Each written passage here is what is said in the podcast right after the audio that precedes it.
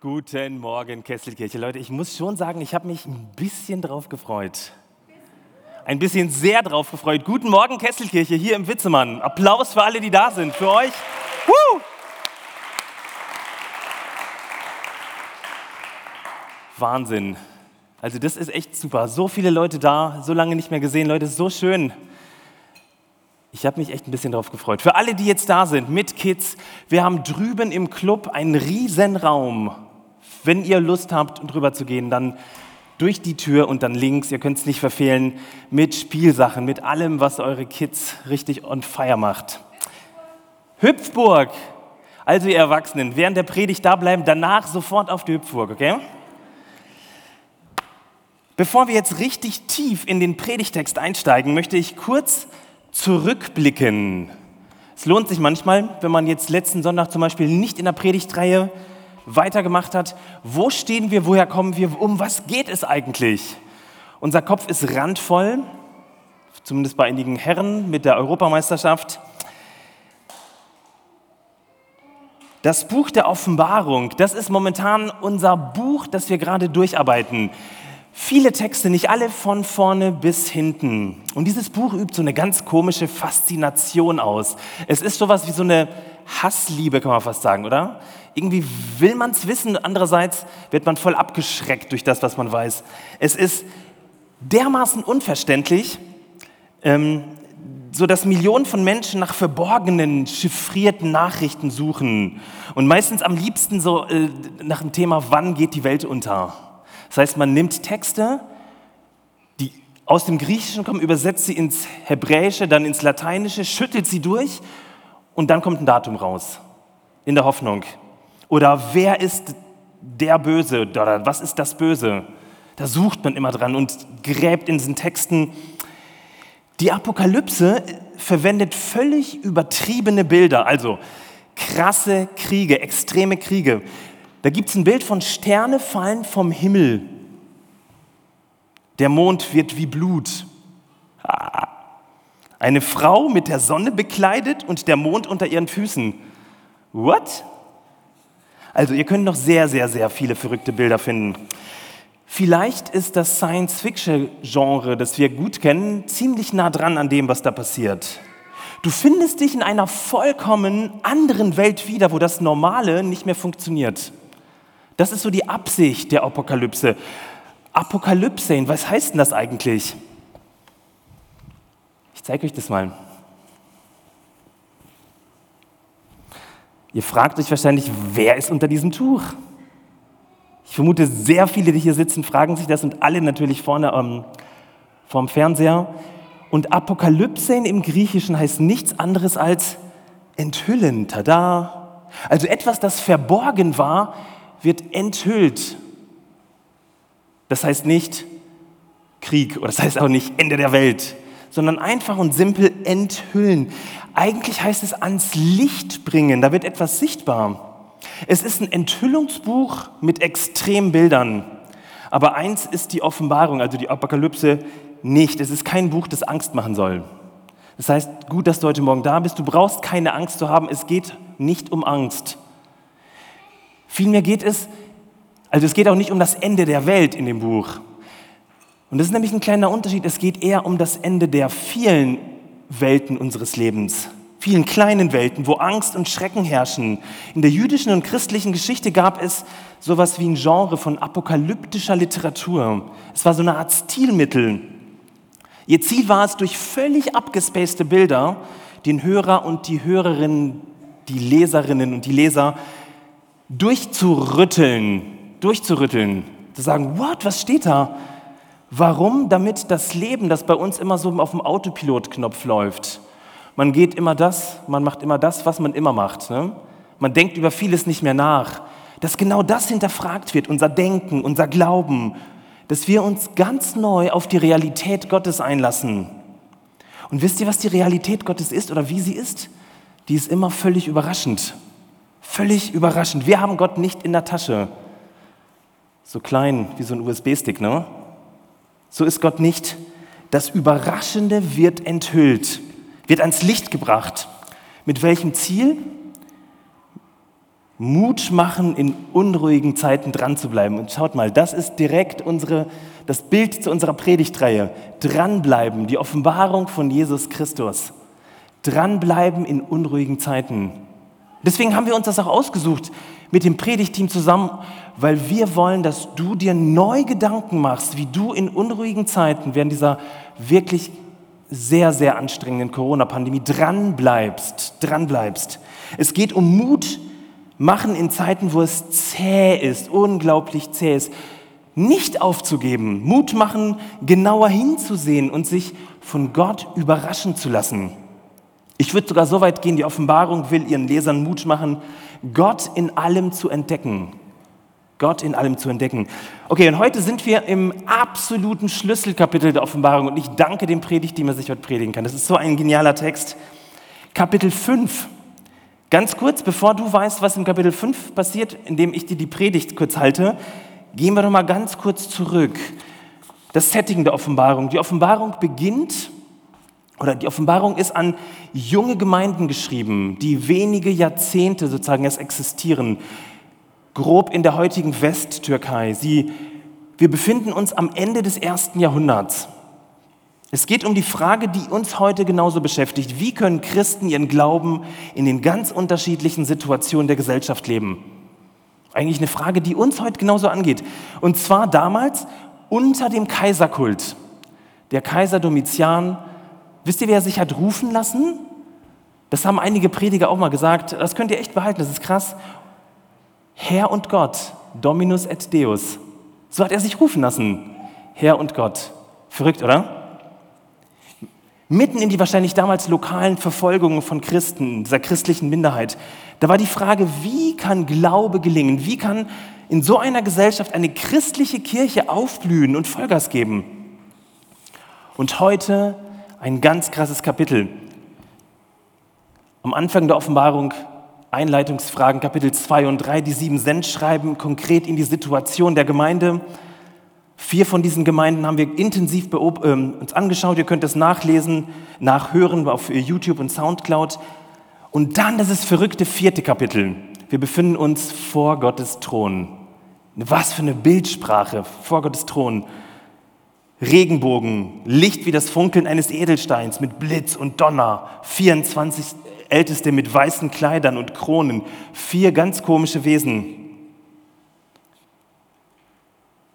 Heute geht es an dieser verrückten Stelle weiter. Ich muss ehrlich sagen, dass dieses Kapitel 4 und 5 ganz eng zusammengehören. Und dieses fünfte Kapitel ist so zentral, denn heute erfahren wir, wer oder was unter dem Schleier ist. Also heute findet die Offenbarung statt, die Enthüllung, das ans Licht bringen. Ähm, wenn du mitlesen willst, dann schlag deine Bibel-App auf oder deine analoge Bibel oder lies einfach von vorne. Du findest den Text angeschrieben. Okay? Also, Vers 1. Und ich sah in der rechten Hand dessen, der auf dem Thron saß, also wir sind wieder noch am Thron, ein Buch beschrieben, innen und außen, versiegelt mit den sieben Siegeln. Hier taucht endlich endlich, endlich das Buch mit den sieben Siegeln auf. Das kennen wir vom Hörensagen. Ne? Das ist wie so eine Art Buch, das inhaltlich für uns verschlossen ist. Etwas ist für uns völlig unklar. Wir checken es nicht, vielleicht Chiffre. Und genau deswegen rätseln Ausleger seit Jahrhunderten, was ist dieses Buch? Wenn wir das nur wüssten, den Inhalt wüssten, dann wüssten wir alles, ne? So diese typische Sehnsucht. Was ist dieses Buch? Was bedeutet es? Ich möchte zwei Korrekturen zur Luther-Übersetzung vornehmen. Bücher, wie wir sie kennen, gab es damals nicht. Das heißt, wenn du an ein Buch denkst, so wie dieses hier, deine neue Ferienlektüre, das ist die Dogmatik von Herle. Also für alle, die tatsächlich noch nichts vorhaben, da kann man sich theologisch fortbilden. Äh, so ein Buch war das nicht. Mit gebunden, toll geschrieben hier so. Sowas können wir vergessen. Es war wahrscheinlich eine Schriftrolle. Sowas. Versiegelt mit sieben Siegeln, die ich mühevoll gemacht habe. Aber ihr könnt euch das so vorstellen wie diese ähm, Umschläge, die bei Kitchen Impossible am Ende einer jeden Challenge oder so von dem Chefkoch dieser Originallocation versiegelt werden, so mit Wachs und vielleicht war da sogar noch ein Bändel drum, richtig versiegelt, ganz offiziell. Es war total üblich im Römischen Reich, wichtige Dokumente, Urkunden zu versiegeln. Das kannten alle Hörer, die das gehört haben, wussten, ah, eine Versiegelung, ah, es muss was Wichtiges sein. Und im Römischen Reich werden sogar Dokumente belegt, die sieben Siegel hatten, die extrem wichtig waren. Heute geht es um sowas. Aber nicht sieben Siegel von irgendwem, sondern göttlich versiegelt. Von Gott selbst versiegelt. Also mega, mega, mega, mega, mega, mega, mega wichtig. Siebenfach wichtig. Und dieses bedeutende Schriftstück ist nicht so von der Vorstellung irgendwo in Gottes Hand und am besten hinter dem Rücken und irgendwie, sondern man müsste es eigentlich übersetzen, es liegt auf der rechten Hand Gottes. Und ihr seht an so einer Position, da will jemand was präsentieren. Da will jemand was zeigen. Er will es zugänglich machen. Seht ihr das? Darum geht es. Dieses wichtige Schriftstück hat Gott in seiner starken rechten Hand. Die rechte Hand ist sozusagen die starke Hand, die Hand seiner Macht. Das heißt, ganz am Anfang des Textes ist der Fokus auf etwas unglaublich Wichtigem, siebenfach versiegelt. Gott präsentiert es von seinem Thron aus. Puh, das muss was Wichtiges sein, ne? Was steht nun in dieser Schriftrolle? Ich kann es euch sagen, weil ich die selber erstellt habe, da steht nichts drin.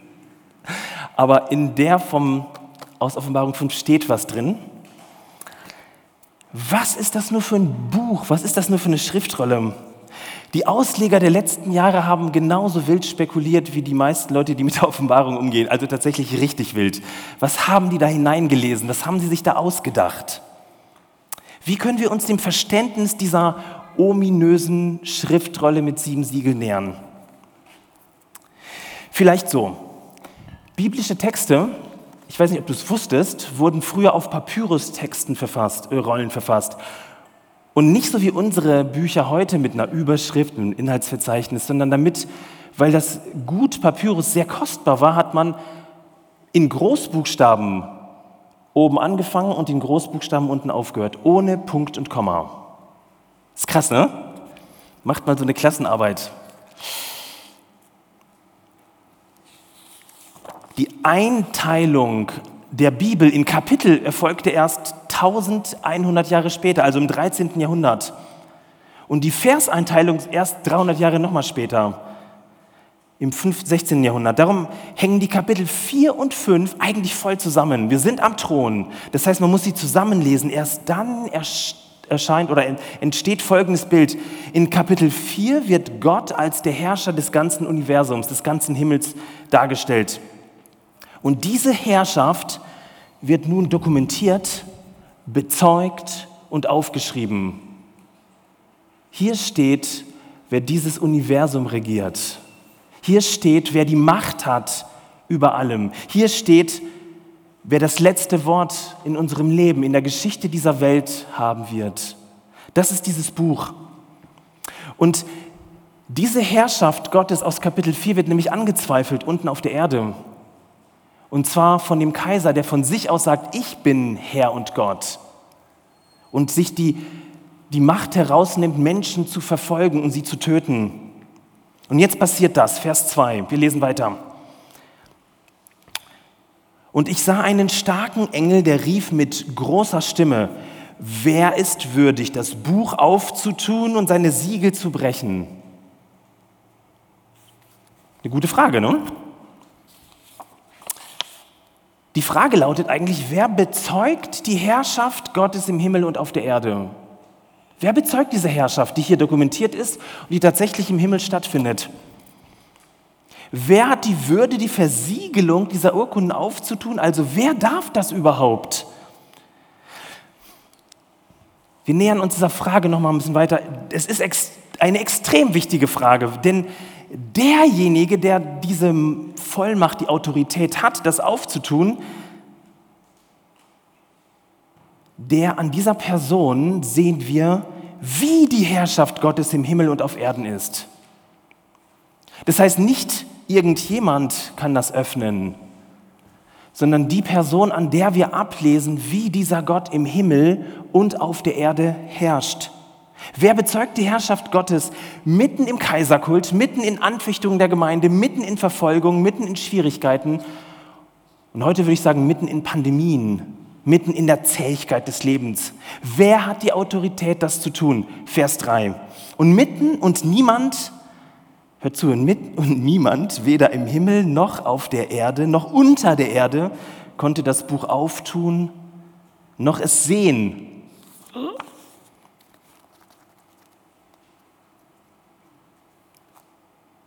Jetzt wird es noch krasser. Kein Lebewesen besitzt die Autorität, besitzt die Würde, das zu tun, besitzt die Würde, Gottes Herrschaft auszulegen. Kein Wesen im Himmel, also auch nicht die 24 Ältesten aus Kapitel 4. Nein, auch nicht die vier Himmelswesen aus Kapitel 4. Nope. Das bedeutet aber auch kein griechischer Gott des Olymps, kein germanischer Gott, kein römischer Gott, niemand im Himmel. Das ist schon mal eine Aussage dem Kaiserkult gegenüber, ne? Okay, wir gehen eine Stufe weiter. Kein Wesen auf der Erde, kein Kaiser, keine Könige, keine Propheten, keine Gurus, keine Zauberer und Wundertäter, auch keine Gelehrten und erst recht nicht Soldaten oder Heere der ganzen Welt. Und es geht noch weiter, es geht unter die Erde, kein Wesen unter der Erde, keine mystischen Wesen aus dem Wasser, keine Superfische, keine Wassergötter, keine Unterweltwesen. Niemand. Hier werden alle Dimensionen, die damals bekannt waren, durchgearbeitet. Himmel, Erde, unter der Erde. Ist das nicht verrückt? Es ist eine der maximalsten Fragen überhaupt, die hier gestellt werden. Und überall heißt die Antwort Nope. Sorry, du nicht. Niemand ist würdig, die Urkunde, auf Gottes, die auf Gottes mächtiger rechter Hand liegt, aufzutun und diese Siegel aufzubrechen und seine Herrschaft zu zeigen, zu leben. Und das Verrückte an dem Text, ähm, in den ganz späten oder in den ganz frühen Schriften des, äh, der Offenbarung steht etwas, was dann später so im Mittelalter etwa verschütt gegangen ist und leider auch in der ganz neuen Übersetzung von Luther oder in der revidierten Elbefelder drin ist. Es steht sogar, niemand kann die Schriftrolle sehen. Ist krass, ne? Scheinbar nur die Leute da um den Thron rum. Es scheint so zu sein, dass die ganze Sache nur denen zugänglich war, die davor standen. Auf der Erde ist die Frage überhaupt nicht da. Alle laufen mit Autopilot durch die Gegend. Niemanden kümmert es. Wir sind so sehr mit uns selbst beschäftigt. Und das Verrückte ist auch selbst die Gemeinden damals. Boah. Vers 4. Und ich, also gemeint ist Johannes, der das aufgeschrieben hat, weinte sehr, weil niemand für würdig befunden wurde, das Buch aufzutun, noch es zu sehen. Okay, bisher war das Kapitel 5 nicht viel spannender als das Kapitel 4 vielleicht für einige von euch. Wir sind immer noch am Thron Gottes und du fragst dich, okay, mir doch ziemlich egal, was sich am Thron Gottes abspielt. Das ist ja eh nur ein Bild für irgendwas. Es geht so dermaßen diametral an der Lebenswirklichkeit, an meiner Lebenswirklichkeit, heute am 13. Juni 2021 in Stuttgart vorbei. Das war übrigens auch einer meiner Gedanken beim Lesen des Textes. Da dachte ich so, okay, Fantasy, hello. Was um alles auf der Welt hat das Buch mit den sieben Siegeln mit uns zu tun heute? Mit meinen Fragen, mit meinen Sorgen, mit meinem Glauben. Ich habe das tatsächlich gedacht, bis mich dieser Vers 4 oh, echt gepackt hat. Da steht, und ich, Johannes, weinte sehr, weil niemand für würdig befunden wurde, das Buch aufzutun, noch es zu sehen. Johannes heult. Keine einfache Sache für Männer, wahrscheinlich in der Antike genauso wie heute. Warum heult Johannes? Es kann doch nicht sein, dass irgendeine x-beliebige Papyrus-Urkunde, die scheinbar die meisten noch nicht mal sehen konnten, einen Mann sentimental stimmt. So sind wir Männer nicht, oder? Dass uns irgendwelche Papyrusfetzen sentimental stimmen. Ich glaube, Johannes checkt, dass sich hier das Erleben der gesamten Menschheit verdichtet. In genau diesem Augenblick. Es ist die Frage, Gott, wo bist du? Wo bist du im Leid? Wo bist du, wenn es in meinem Leben nicht weitergeht? Wenn düstere Gedanken alles, wirklich alles verschleiern? Wo bist du, wenn der Tod einen geliebten Menschen aus meinem Leben reißt? Wo bist du, wenn sich die tiefe Sehnsucht nach, nach einem Partner in meinem Leben einfach nicht erfüllt? Ich habe alles probiert, es funktioniert nicht, es geht nicht. Wo bist du, wenn wir keine Kinder kriegen können?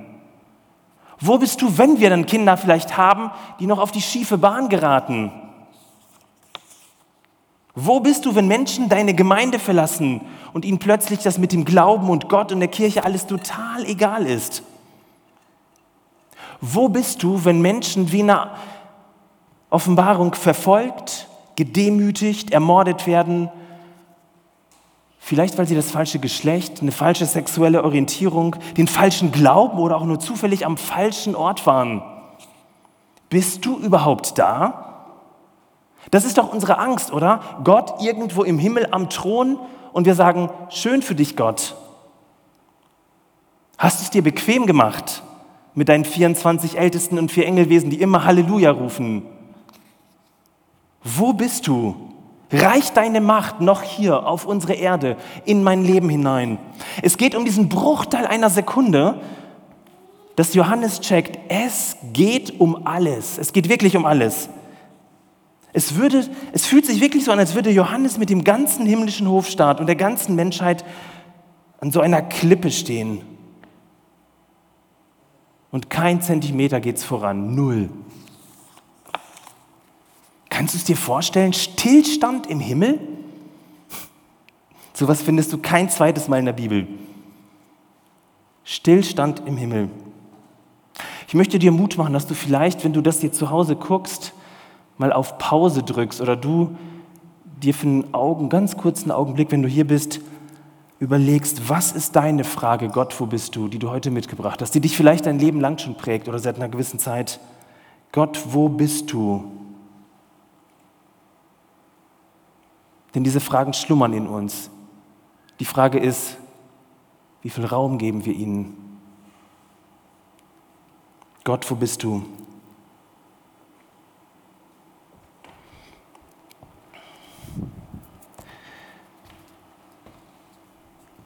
Freunde von meiner Frau und von mir haben jahrelang probiert, Kinder zu kriegen. Sie haben gekämpft, alles probiert, medizinisch, und es ist ja eine intime Frage, ne? Gott, warum bekommen wir keine Kinder? Warum klappt es ausgerechnet bei uns nicht? Wir machen doch alles richtig. Und dann sucht man nach Fehlern, nach dem Schuldigen. Kann er nicht oder kann sie nicht? Kennt ihr das? Oder von gehört? Ihr könnt euch denken, die Sache wird nicht besser durch die Schuldzuweisungen. Es ist wie so eine Mauer, die sich in unserem Leben auftut und wir uns tatsächlich fragen, Gott, bist du da noch? Hast du das in der Hand? Kannst du überhaupt? Bist du da mächtig genug? Kannst du überhaupt was machen? Ein Kumpel von mir hat in der Corona-Krise seine persönliche Finanzkrise erlebt. Bis dahin hat alles funktioniert, es ging ihm richtig gut. Und auf einmal in dieser Krise ging es nicht mehr. Und finanzielle Sorgen, Leute, sind existenzielle Sorgen. Bis dahin, dass sie schambeladen sind in unserer Gesellschaft. Und die ganze Zeit in der Pandemie gab es ganz wenig Hoffnung, dass sich da was ändert. Ein Jobwechsel kannst du vergessen in der Pandemie. Wie so eine Mauer, vor der man steht und keinen Millimeter vor oder zurück kann. Gott, wo bist du? Hast du das tatsächlich noch in der Hand? Siehst du meine Situation oder hörst du lieber den 24 Ältesten zu, die immer Halleluja, Halleluja rufen? Ich möchte dir was sagen, die Mystiker des Mittelalters haben in ihren Büchern etwas unglaublich Wertvolles entdeckt. Und ich möchte dir das heute mal mitgeben. Es gehört existenziell zu unserem Glauben dazu, dass sich irgendwann, irgendwo in unserem Leben Mauern auftürmen. Und wir sind natürlich Mauerauftürmerverhinderer oder Wegläufer per se, weil das nichts ist, was, womit wir gut umgehen können.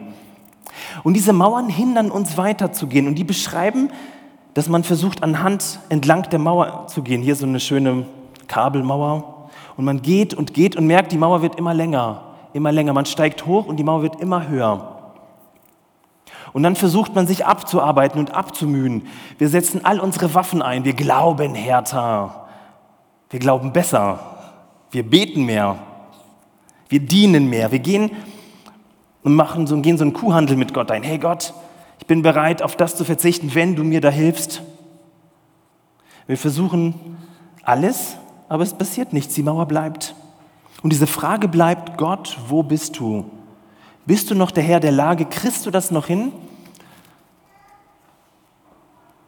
Es ist wichtig, dass du dir Zeit nimmst, vielleicht in dieser Woche, vielleicht geht es jetzt viel zu schnell, dir Zeit nimmst zu überlegen, was ist deine persönliche äußere, aber auch innere Mauer. Es ist ein heiliger Ort, kann ich dir jetzt schon so viel verraten. Diese Mauer ist heute ein heiliger Ort, ein unglaublich heiliger Ort. Und ich weiß, dass es persönlich ist, darum poste jetzt nichts auf Insta von deiner Mauer oder auch keine Kommentare neben dem YouTube-Stream. Johannes steht an dieser Mauer und er weint. Er sieht, mitten im Angesicht Gottes geht es nicht weiter. Das ist, widerspricht eigentlich unserer schönen, einfachen Theologie. Ne? Was für ein dichter Moment. Der ganze Himmel steht still. Vers 5. Und einer von den Ältesten spricht zu mir, weine nicht. Siehe, es hat überwunden der Löwe aus dem Stamm Juda, die Wurzel Davids, aufzutun das Buch und seine sieben Siegel. Okay, wir lösen das Rätsel so ein bisschen auf. Ein Ältester, wie in Kapitel 4 beschrieben, bringt Johannes auf die Spur. Der Löwe aus dem Stamm Juda hat überwunden. Es geht letztlich vom Text her um eine Siegerehrung. Ich habe euch mal einen Löwen mitgebracht zu meinem Sohn groß, gefährlich, stark. Der starke Löwe aus dem Stamm Juda. Die Offenbarung tut etwas, was damals jeder, eigentlich jeder Christ, der so ein bisschen gemeintlich involviert war, wusste. Wenn man darüber spricht, geht es um Jesus. Johannes hätte sagen können, Jesus. Aber er sagt, der Löwe aus dem Stamm Juda. Jesus ist der Herrscher, der alle Feinde bezwingt und dem alle Feinde dienen müssen. Ein unzähmbarer Superlöwe. Eine Art Superlöwenhelden, Jesus. Fliegt durch die Welt und hat alles in der Hand, ist stark. Ich möchte dich mal fragen, wenn du dir diesen Superhelden Jesus anguckst. Haben wir nicht vor unseren Mauern ganz häufig den Wunsch, dass da so ein Superhelden Riesenlöwe super stark ankommt, die Mauer wegbeißt oder mit dem Frons weghaut oder auf die Mauer springt und einstürzen lässt? Ist doch unser Wunsch, oder? So richtig krachen lassen. Gott, hau mal auf die Pauke. So ein Löwe, der mächtig ist, dem alle gehorchen müssen. So eine Art christlicher Superman, Spider-Man, Batman, Fantastic Four oder was auch immer. Ich weiß nicht, wie oft ich Lobpreislieder vom Thron Gottes gesungen habe. Von der Allmacht Gottes, der auf dem Thron sitzt, so eine Art Supergott. Und da wird plötzlich mein Opa mitten aus dem Leben gerissen. Herzinfarkt. Der war gerade damals in unserer Kirchengemeinde und hat gedient. Da zerbricht plötzlich mitten von diesem Thron Gottes die Ehe von einem guten Freund. Auf einmal scheitern Gemeinden. Kennst du diese saumäßige Superspannung direkt vor dem Thron Gottes? Die Hoffnung auf den Superlöwen? Und ich bin so froh, Leute, dass dieses Bild von diesem animalischen Superlöwen an dieser Stelle das letzte Mal in der Offenbarung auftaucht. Denn jetzt, jetzt kommt es zur echten Apokalypse, zur echten ans Lichtbringung, zur Offenlegung, Enthüllung tun den Löwen schon mal hierher. So. Er fällt von sich aus zusammen. Und zwar, warum bin ich froh, dass dieses Bild ein letztes Mal auftaucht? Weil es uns auf die falsche Fährte leitet. Es ist unsere tiefe Sehnsucht nach dem Übergott. Eigentlich unsere Projektion, wie es die Religionskritiker sagten, von all unseren Ängsten auf einen Gott, der alles im Griff hat und mit dem Knüppel draufhaut. Hört genau zu, was hier passiert. Johannes hört, wie der Älteste in Vers 5 ähm, von einem Löwen spricht, aber was sieht er? Kognitive Dissonanz nennt sich das. Und ich sah in der Mitte des Thrones und der vier Wesen und mitten unter den Ältesten ein Lamm stehen. Ein Lamm wie geschlachtet. Es hatte sieben Hörner und sieben Augen. Das sind die sieben Geister Gottes gesandt in alle Lande. Und es kam, nahm dieses Buch, also die Schriftrolle dessen, der auf dem Thron saß. Und dann geht es um nichts anderes, als dass diese Schriftrolle enthüllt wird. Die Herrschaft Gottes wird verkündet. Mitten auf dem Thron dieses Lamm ist mitten auf dem Thron. Es ist nicht irgendwo eine Randfigur und hops so ins Bild, sondern auf einmal sieht Johannes, wie mitten auf dem Thron das Lamm steht. Dort, wo Gott ist. Es ist geschlachtet und kann trotzdem aufrecht gehen. Es hüpft zu Rechten Gottes packt das Buch. Und wenn ich persönlich an Lamm denke, dann denke ich eher an sowas. Das seht ihr hier. Das ist meine Assoziation mit Lamm. Ähm, ich finde dieses Bild auch ein bisschen skurril. Was bedeutet dieses Lamm? Warum nicht einfach nur Jesus? Denn an diesem Lamm, genau, weg damit, grillen erst am Nachmittag. An diesem Jesus, an diesem Lamm können wir erkennen, wie die Herrschaft Gottes aussieht. Wenn du das wissen willst, wie die Herrschaft Gottes aussieht, dann schau auf dieses Lamm, das geschlachtet ist. Schau dir Jesus an. Man sieht Jesus seine Leiden an. Man sieht, mit welcher Motivation Jesus das tut, dass er das aus Liebe tut. Aus Liebe lässt er sein Leben für, die, für diese Welt, aus Liebe, aus Selbstlosigkeit, aus Demut. Das ist die Offenbarung. Alle haben auf wer weiß was gehofft, die Offenbarung, das Wegnehmen dieses orangefarbenen Schals. Und darunter findet sich ein Lamm.